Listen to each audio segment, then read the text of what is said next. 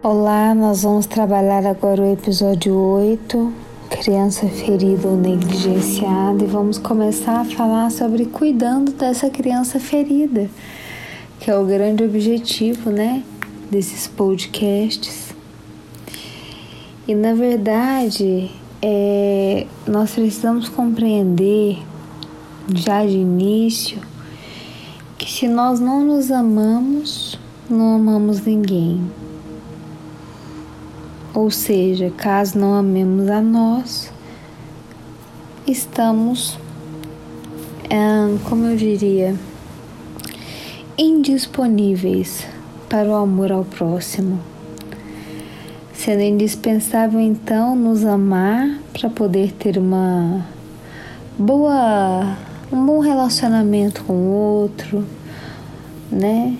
Colocar o outro no seu papel já que temos o outro como uma medida exata daquilo que nós somos conosco, né? Nós precisamos então viver a atualização do auto-amor, suscitar esse, eu diria, de auto-enamoramento, né?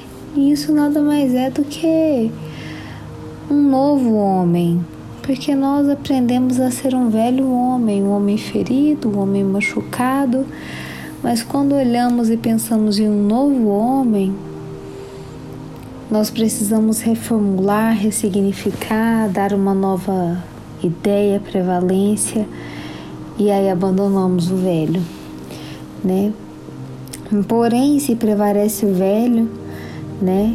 Se ele prevalece na nossa vida, se ele domina a nossa vida, significa que essa criança interior ela está inviabilizando, né? Esse adulto de se colocar no mundo, né? De se posicionar e o que pode gerar inconsequentemente o boicote, a autossabotagem, um adulto que carrega dentro de si a criança machucada e por vezes não se dá conta disso, que é muito grave nessa né? falta de percepção porque é percebendo que se trata, é percebendo que se cuida, é experimentando essa movimentação às vezes disfuncional que nós conseguimos o sucesso, uma plenitude existencial, né? Diferente de encrencar com os outros, né? De gerar conflito. Nós precisamos então ter a nossa compreensão de existência através das nossas mãos, né? Sendo responsáveis por nós mesmos, o que eu chamo de autorresponsabilidade e muitos outros autores também. E se alguém nos faz infeliz, nós devemos ter consciência que é porque nós permitimos que esse alguém fizesse, né, essa atitude desaventurada conosco. Não necessariamente é uma culpa do outro, é uma culpa nossa de permissão. Né? Fomos nós que concedemos, concedemos poder de modo a caber a nós depois futuramente um posicionamento de vitimização. Então, se meu pai, se a minha mãe me rejeita, ou a minha família, ou o que quer que seja, não importa agora. Mas se eu permito, né, essa, esse afeto dele sobre as minhas emoções, eu me refugio futuramente na vitimização sem me dar conta, o que é gravíssimo. E as pessoas que às vezes estão do meu lado, elas se dão conta, mas elas sequer falam para mim porque eu não tô pronta para ouvir né? A criança é invisível, vamos dizer assim, no nosso interior, ela é o que a gente diria, cada um responde segundo as suas obras, né? É de inadiável importância essa reflexão, compreendendo essa metáfora da criança ferida que nós precisamos estar muito atentos, uma vez que é verdade, obviamente, o Estatuto da Criança e do Adolescente né, que nos chama a, a que nos chama a atenção enquanto adultos para cuidarmos das crianças sobre a pena de enquadramento jurídico, inclusive, né? Se negligenciamos, se ofendemos sua integridade física, social, psicológica, né, sexual e de modo diverso. Mas às vezes nós fazemos tudo isso, ofendemos esse tipo de integridade conosco. E não existe um estatuto para um humano desconhecido, que somos nós mesmos, né? Caso nós desprezemos, nos descuidemos, negligenciamos a nossa criança interior, entraremos no processo de vulnerabilidade mas não teremos ninguém, entre aspas, para nos defender, ou nenhum estatuto que nos rege, porque essa responsabilidade é nossa, né?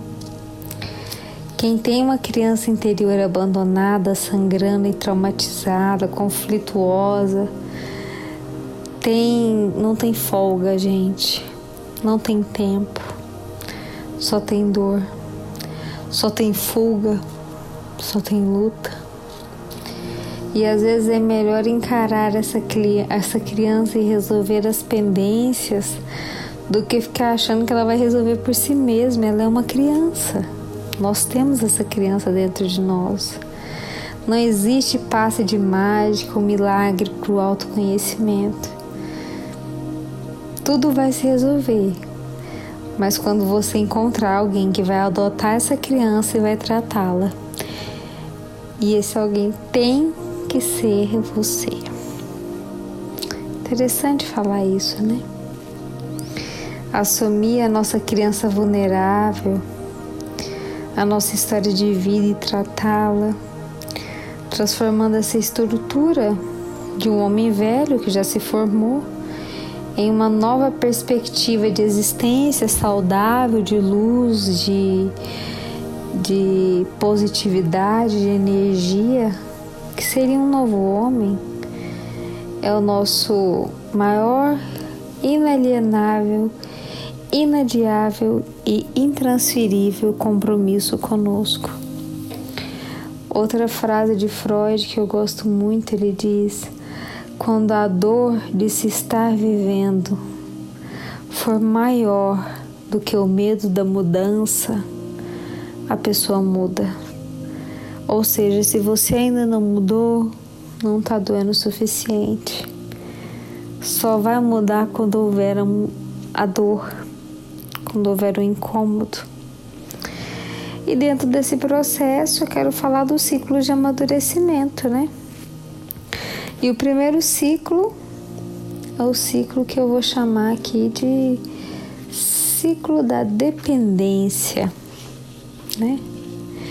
Quando nós somos crianças, nós nos apresentamos amplamente dependentes. E a proporção que nós crescemos, nós vamos aos poucos, ao longo de mais de uma década de anos a fios na infância, experimentando a entrada de um novo ciclo.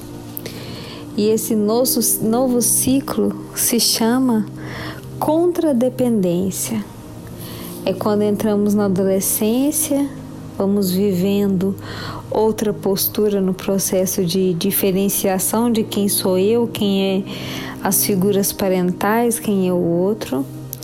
A, e a proporção que eu vou crescendo, eu experimento a contradependência, que é um contraponto, né? Que se faz a dependência, ou seja, um movimento oposto, né, que estabelecemos muitas vezes na juventude, às vezes de forma não tão saudável, porque não sabemos, mas nós ansiamos por ser quem somos. Buscamos aproximar ou reafirmar as nossas identidades, frequentar de forma às vezes instável é, essa busca mas mesmo quando nós tratamos de enfrentar, por exemplo, a família, o consenso geral ou a história de um grupo, nós observamos e precisamos dessa tentativa de firmar a nossa personalidade enquanto jovens e não seremos engolidos. Os pais, obviamente, mais maduros, que não têm crianças feridas internamente ou que ajustam melhor essas regras, deixam de pegar muito pesado nessa fase, porque também se lembram das suas dando prioridade a pontos principais, protegendo os filhos, assegurando princípios e valores fundamentais na educação da adolescência, mas evitam aspectos extremados capazes de machucar esses adolescentes. E aí a gente entra no terceiro ciclo, que é o ciclo da independência. Após esse segundo movimento, né, da juventude, que a gente chama de contra-transferência, surge a nova etapa que inspira no campo das necessidades de uma dinâmica de independência. É quando o jovem ou adulto tenta ganhar sua emancipação econômica e emocional, né? Quer sair de casa, quer conquistar o seu trabalho, quer conquistar o seu lado emocional, às vezes gerando certos rompimentos familiares, de forma que consegue, nem sempre são saudáveis. E entramos então no, quatro, no quarto ciclo, que é o ciclo da interdependência. E nessa fase, obviamente, nós damos conta de que não somos completamente independentes, porque ninguém é. Mas quando somos sábios, observamos que temos uma independência relativa, havendo a necessidade de manter uma relação de interação complementar com os outros, de cooperação, de solidariedade com o próximo mas no mundo sistêmico de relacionamento interdependentes, onde eu também preciso da minha e luto, na verdade, pela minha individualidade, né?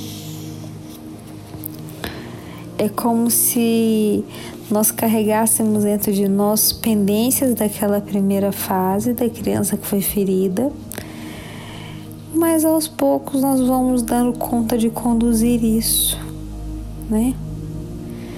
Como quem diz para si mesmo: Você será sempre a minha criança. Você nunca vai dar conta da sua vida e vai sempre depender de mim.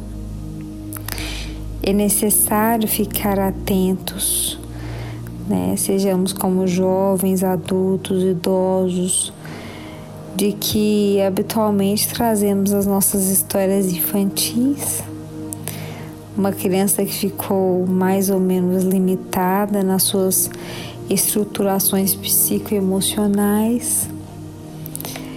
E, portanto, quando nós trazemos as nossas dores antigas e aos poucos começamos a perceber mais claramente, de forma iluminada, que muitas vezes das nossas incompetências de adulto da nossa falta de independência, das nossas atrapalhações, dos nossos conflitos, das nossas, das nossas invenções, na verdade denunciam que trazemos recalcados e ressonantes na nossa primeira infância.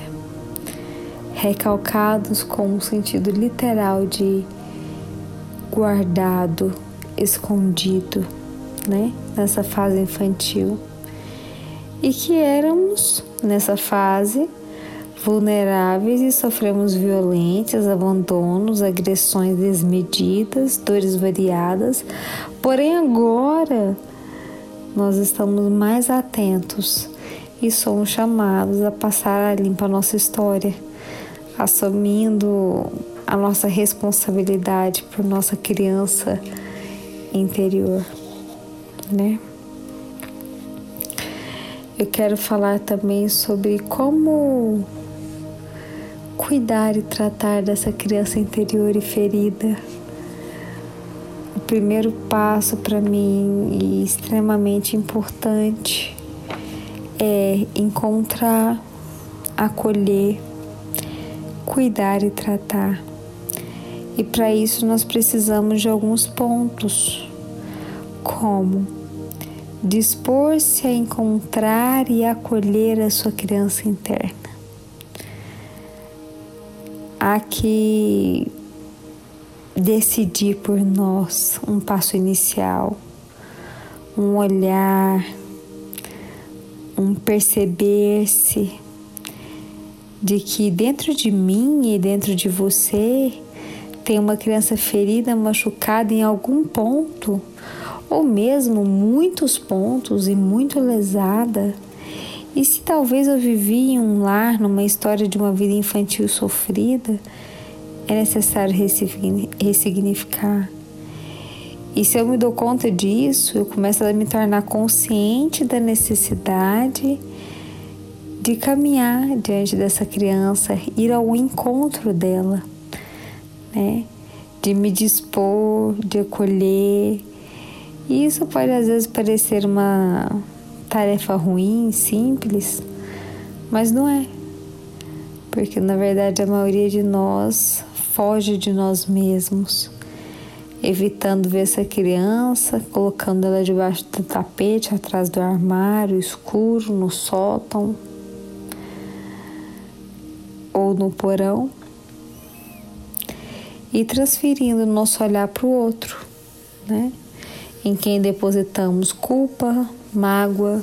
Se meu pai não tivesse feito isso comigo, minha mãe, meus amigos, e deixamos de assumir nossa responsabilidade. E assim nós buscamos uma solução mais fácil e mágica, mas que na verdade não faz o menor sentido, né? Só faz sentido para um alívio imediato em nós mesmos. Outra característica é adotar essa criança interior.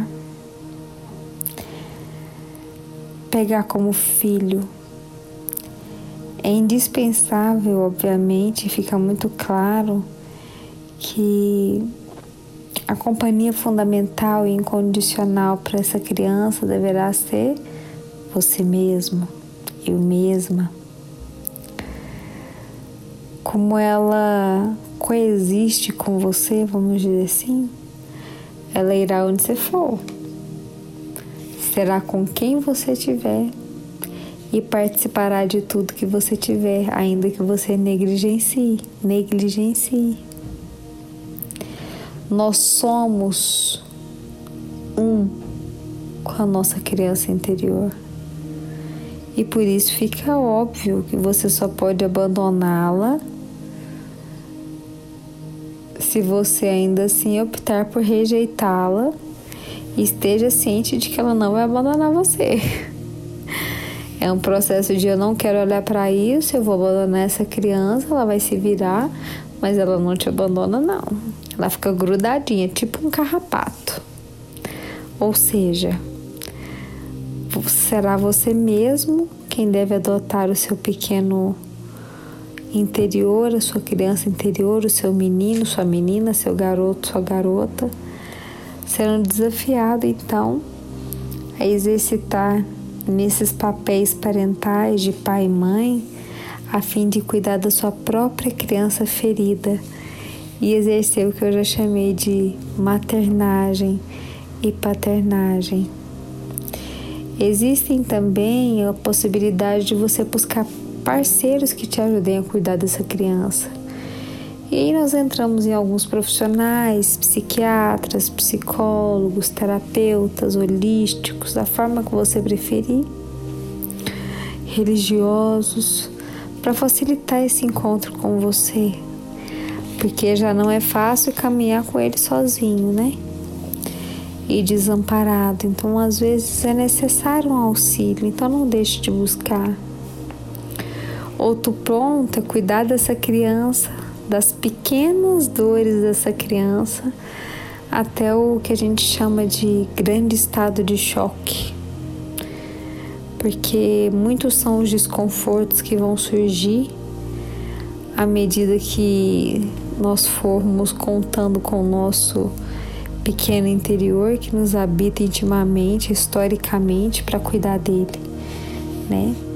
Nós entramos muitas vezes em uma crise psicoemocional que se reflete no sistema nervoso autônomo atingindo o corpo. Acontece literalmente um choque quando você vai ao encontro da sua criança que revela ter sofrido uma violência que de tão cruel ficou recalcada, esquecida e agora ela precisa vir à tona, determinada por uma crise de descontrole psicofísico, em face de uma mistura de uma criança lesionada com um adulto emergindo de distúrbios psicossociais, mentais, psicossomáticos. Mas nesse caso, você que é jovem, adulto ou idoso, é, ao se misturar com essa criança, pode surgir também sintomas como náusea, diarreia, sensação de tontura, suor frio, tremores, sensação de desmaio. É um estado de choque. Varia a intensidade da reação conforme o tamanho da encrenca pessoal, experimentando pela criança na época em que ocorreu o trauma e a capacidade atual do adulto em lidar com tudo isso, né? E nesse ponto aqui, eu até vou contar uma história para vocês brevemente. Eu estava num curso, num processo de autoconhecimento, com uma professora muito competente racionalmente, mas sem muita habilidade emocional. Fiz terapia com ela durante um tempo, ela é psicóloga. É... Quem sou eu para julgar a ética que ela tem, a forma dela conduzir as coisas, mas eu acho que num processo de renascimento que ela fazia, ela é fantástica. Num processo de dar aula, ela é fantástica mas num processo de se colocar no lugar do outro e ver o outro, né? Ver esse instinto de observação do outro. Infelizmente, ela deixa a desejar pelas próprias feridas e eu não tenho nada com isso. E além disso, eu sou muito consciente de que pacientes são pacientes e amigos são amigos. E a partir do momento que você começa a misturar demais as coisas, é porque é o interesse pessoal. Então eu acho que eu tomei uma excelente decisão é, indo para um outro terapeuta que para mim faz muito mais sentido. E aí, se ela pode pensar, ah, a Tati não deu conta, a Tati isso, a Tati aquilo para mim só mostra a falta de inabilidade dela lidar com os próprios sentimentos. E esse problema, gente, é do outro, não é seu e não é meu. Mas eu citei esse caso especificamente porque durante um tempo, quando eu descobri características minhas, eu me lembro de, no meio da sala de aula do curso, levantar e ir correndo para o banheiro com muitas náuseas, sensações de vômito. Né? Depois de um tempo me deu diarreia, me sensação de tontura, suei frio, por quê? Porque eu não queria olhar para minha própria criança. E se eu não assumir isso aqui para vocês, vocês me desculpem, mas eu vou estar tá mostrando uma mentira porque isso é real. Né? Então, quando a gente precisa lidar melhor com os nossos pensamentos, as nossas emoções, as sensações dolorosas que foram provocadas nessa infância, nós precisamos então de. Eu enumerei como quatro sugestões de atitudes importantes para guiar, para guiar esse bom manejo, vamos dizer assim, de quem quer se tratar nesse estado de choque, mas de uma maneira mais leve. Primeiro é a identificação, detectar no seu interior a sua criança que origina dos sintomas daquele momento. Então, era detectar por que, que a Tati queria vomitar, por que, que a Tati queria náuseas. Segundo ponto é o que eu chamo de desidentificação. Desidentificação. Que é quando você passa a separar aquela criança, colocando entre aspas ela fora de você e se dissociando dela, ou seja, se separando dela, a fim de assumir o controle da sua vida, porque senão a criança ainda continua gerenciando o processo. O terceiro papel, né, o terceiro, vamos dizer assim, ponto, é o ponto da maternagem e da paternagem, onde você estabelece o comando da situação, pensando em cuidar da sua criança, que foi às vezes colocada no exterior, do seu lado, para poder atender os seus próprios sofrimentos. E o quatro é a reintegração né, desse processo. A criança depois de compreender o seu lugar, ela vai sendo recolocada dentro do adulto, né? De uma maneira mais saudável que antes, obviamente. E um processo de tratamento psicoemocional. Então, para a gente poder, de maneira bem didática, repetir isso aqui, Primeira fase, identificação. Você precisa perceber a sua criança interior, identificar e assumir a consciência adulta. Não, eu sou adulto, dentro de mim é uma criança ferida que nesse instante está se manifestando. A segunda etapa é a desidentificação você está no controle e é severa mentalmente. Agora eu vou imaginá-la ao meu lado. Ou seja, há uma separação entre ela e quem eu sou. A terceira etapa é a maternagem e paternagem, onde posteriormente a gente acaba é, tomando comando dessa criança assustada e ferida, acolhendo, amando e você passa a cuidar dela. E em uma última análise, significa na verdade você cuidar de você mesmo, né? A quarta etapa é o que eu finalizaria com o nome de reintegração. E esse momento benéfico de reintegração vai se repetindo terapeuticamente, quantas vezes forem necessárias, de maneira a permitir que aos poucos essa criança vá se reconectando de forma cada vez mais saudável dentro do adulto, né? Ensejando e manifestando a criança luz, a criança maravilha, a criança diamante, de acordo na mesma energia, na mesma sintonia que esse adulto. São quatro, então, ações terapêuticas que eu compartilhei com vocês, harmonicamente encadeadas. Identificar a criança alterada no seu interior, desidentificar-se dela naquele momento, separar quem você é dela, verificar o que você precisa fazer com ela, dispensando os cuidados que são indispensáveis para tratá-la e, finalmente, percebendo o melhor a cada intervenção. E dessa forma vai se reintegrando, né? O eu criança, o adulto criança, com aprendizado feito e obviamente iluminado pela vida que é o eu adulto. né?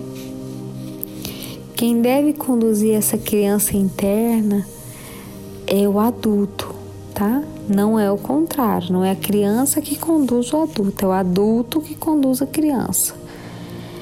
Quem não trabalha na sua criança interior, ele passa a ser trabalhado por ela e guiado por ela. As violências sexuais, por exemplo, elas é, levam a criança a experimentar uma similar condição de dependência, de um estado de choque. A criança ela fica paralisada diante de uma abordagem invasiva feita por um adulto e mais tarde ao crescer, ao ser atingida naquela memória através de uma ocorrência que acontece naquela circunstância dolorosa, o jovem, o adulto, ele entra num estado psicológico alterado, né? Contaminado pela lembrança que ele teve. O que acontece é que nós recalcamos, nós reprimimos a memória para nos proteger. Porém, não eliminamos a dor infantil. E é exatamente por esse motivo que ela vai emergir, ela vai aparecer. No seu tempo próprio, obviamente, acionada por um relacionamento, por exemplo, afetivo sexual, ou durante a assistência de um filme, de um abuso, de uma leitura de um livro, ou em face de uma aproximação afetiva de uma pessoa que é o mesmo uma pessoa do mesmo gênero que nos bolinou, por exemplo, quando a gente era criança, né? Teve um abuso aí quando a gente era criança. E ao ouvir uma narrativa do conteúdo semelhante, a gente encontrar essa pessoa protagonista de, de, da violência, essa recordação reprimida vem à tona. E vem à tona numa potencialidade gigantesca. Então, existem pessoas que não conseguem ler um livro em que se é citado um abuso, ou ver um filme de abuso, ou que faz menção a um abuso, né? Mas vamos pensar também quantos de nós temos condutas bizarras, né? Que são tão infantis que se nós percebemos o que está acontecendo, a gente só vai ver criança adoecida em nós e nos outros. E vai ser até mais, é, eu diria, vai dar pra gente ter relacionamentos com mais compaixão em relação ao outro. Eu tenho um amigo que ele é assim, ele, amigo não, um colega, conhecido, que você, que eu vou falar com ele às vezes por telefone, eu não tenho desejo mais de ligar para ele porque foi uma semana ele jogando a mesma coisa na minha cara e eu tentando só olhar para ele como uma criança ferida, de ego ferido, que queria gritar ao mundo e eu cheguei no meu limite. Tentei falar com ele, ele não mora no Brasil. Tentei falar com ele, tentei ser fofa, mas para ele pouco importava. Importava mesmo era jogar coisas na minha cara, era me ofender. E eu cheguei no meu limite. Pensei, a minha criança não vai lidar com essa neurose do outro, porque já é difícil lidar com a minha própria neurose, né?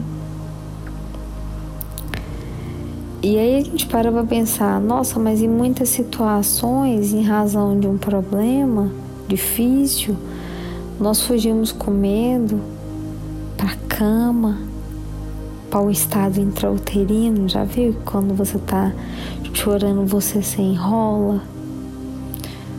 Tal quando como a gente era pequeno.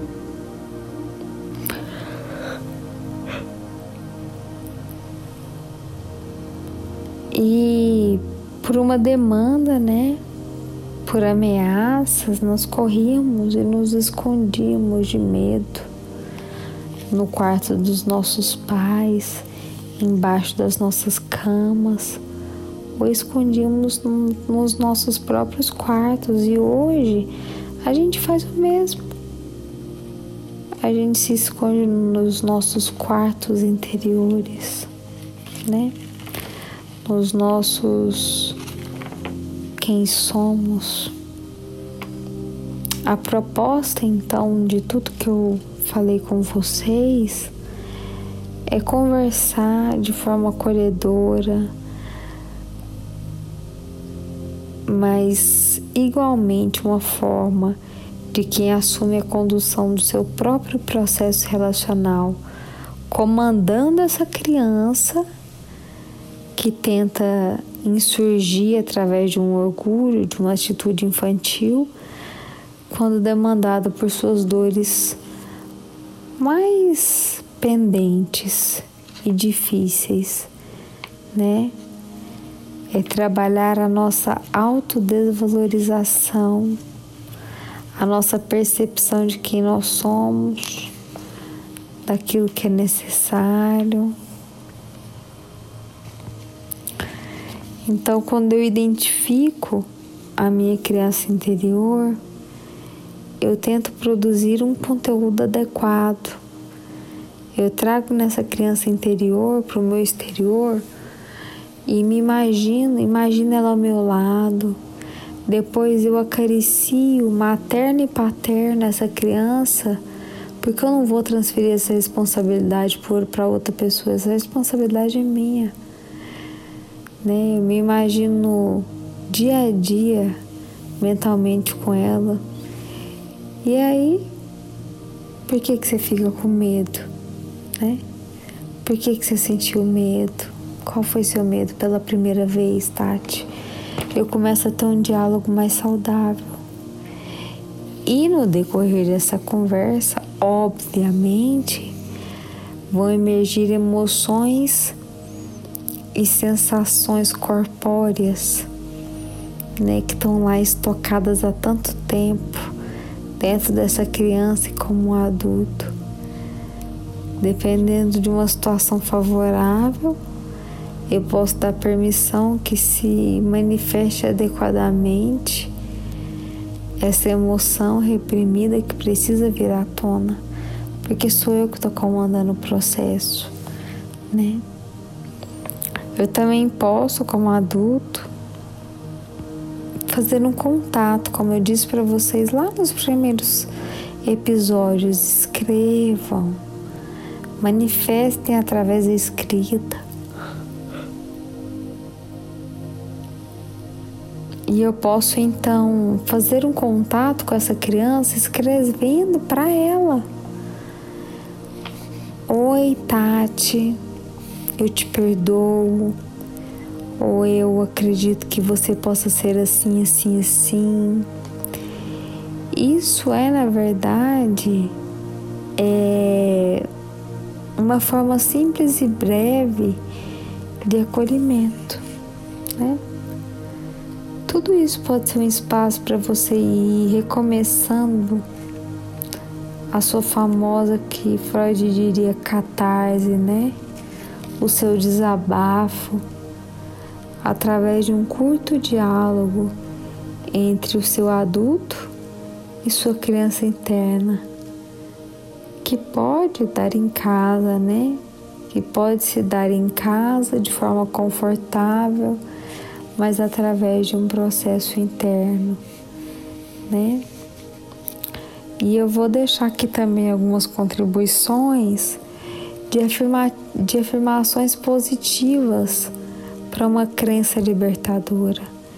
Repita para você mesmo: você é uma criança linda, Tati.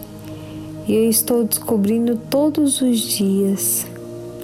Eu te amo cada dia mais. Eu vou cuidar de você sempre. Sempre vou ficar de olho em você. E quando você estiver sozinha, eu serei sua eterna amiga confidente ao seu lado, te fazendo companhia. No lugar de Tati, vamos fazer de novo e aí você repete seu nome. Você, Tati, é uma criança linda que eu estou descobrindo todos os dias. Eu te amo cada dia mais. Eu vou cuidar de você sempre. Sempre vou ficar de olho em você. E quando você estiver sozinha, eu vou ser sua eterna amiga confidente. Vou estar ao seu lado, te fazendo companhia.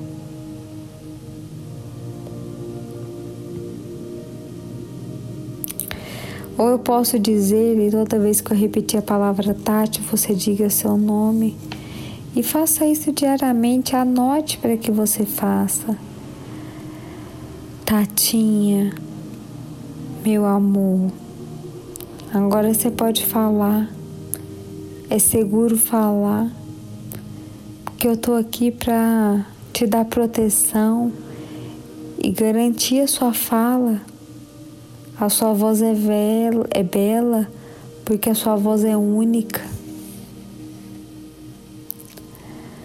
Nós precisamos anotar e ler diariamente essas frases que são como chaves para nossas crenças de que como adultos, né, nós podemos mudar o curso da nossa vida. Você pode falar, não tenha medo de falar, sua voz é bela. Você não tem uma voz feia, você é linda, você é capaz, você é inteligente, você é amada, você merece ser amada, independente daquilo que lhe aconteceu. E eu estou aqui para te amar. Faça isso. Por que não, por exemplo, pegar uma foto da sua criança, de você quando criança, quando você sabe que foi mais ou menos o processo mais marcante da sua criança ferida, colocar essa, essa fotografia no lugar visível? De quando você estava pequeno, né, de quando você era frágil, com uma frase positiva e significativa para reafirmar que você é o seu amor, que você se ama, se contempla, se contempla com frequência e se respeita, principalmente, né?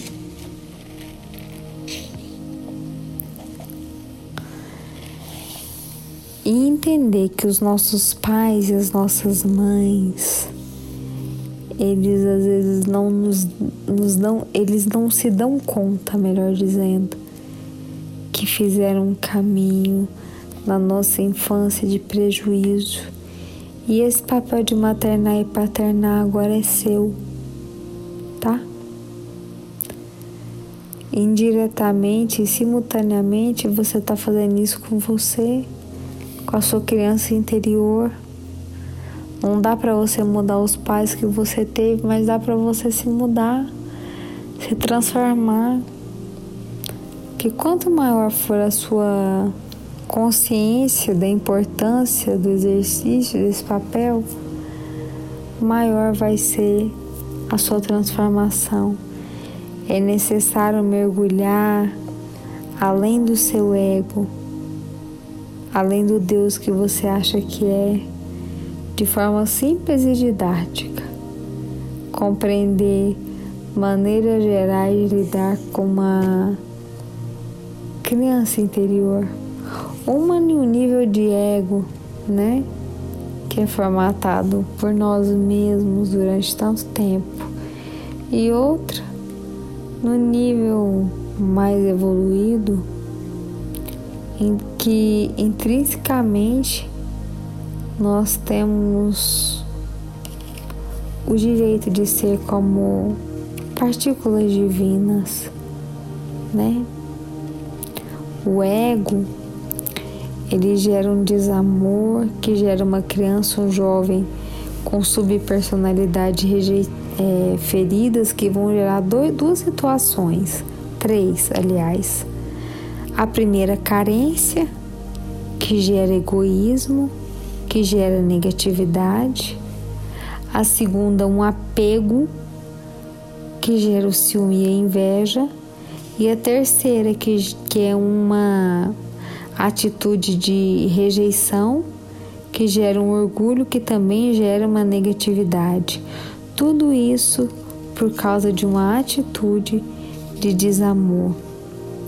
E quando você materna e paterna esse desamor, você vai gerar um cuidado e uma proteção para gerar uma criança, um jovem, um adulto com subpersonalidades diferentes.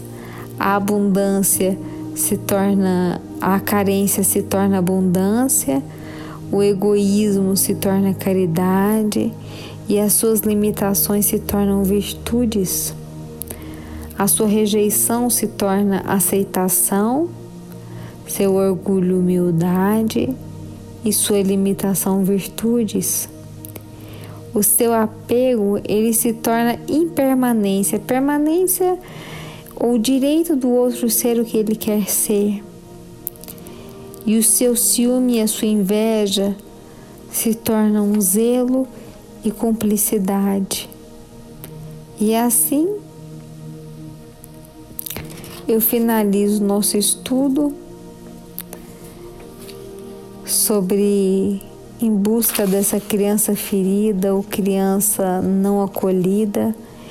E eu espero que nesse capítulo 8 tenha feito sentido para você todo esse processo, porque eu dei várias ferramentas, eu não apenas disse o que era, e esse é meu objetivo aqui. É primeiro fazer você entender e depois você crescer através de ferramentas, de atitudes que podem mudar sua vida. Compreender que uma atitude, por exemplo, como eu disse, de carência, ela pode ser transformada em abundância, de egoísmo pode ser transformado em caridade, de limitação pode ser transformado em uma virtude, de um apego numa impermanência, uma liberdade. O seu ciúme, a sua inveja pode ser transformado em um zelo, em uma cumplicidade. No seu orgulho, em uma humildade na sua rejeição uma aceitação. E assim nós nos tornarmos um adulto, um idoso menos apegado ao ego, né? E mais disposto a vencer grandes desafios internos para que nós possamos ser adultos mais saudáveis. Então eu desejo a você que compartilha comigo um pouco da sua história naquele quadro que eu criei, que é um dos podcasts, que é o e-mail dos ouvintes. Compartilhe uma parte da sua história, porque se você for contar toda a sua história, imagina o tamanho de um áudio lendo seu e-mail.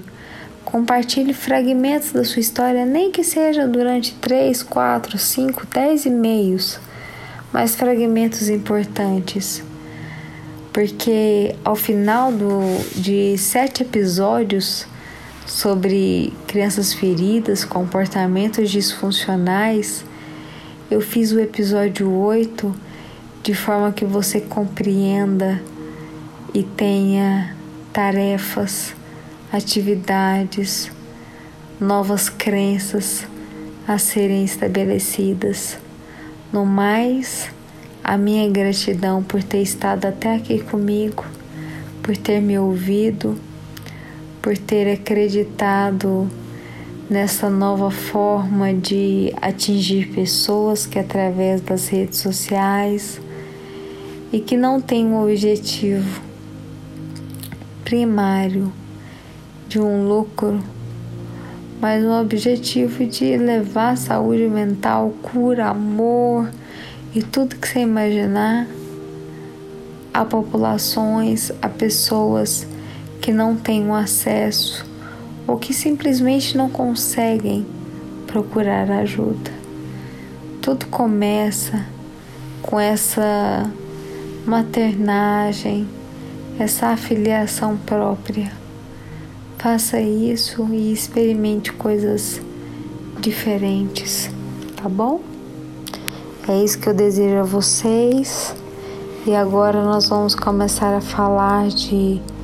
Nós vamos ter um novo episódio. Não, episódio não, né? Um novo.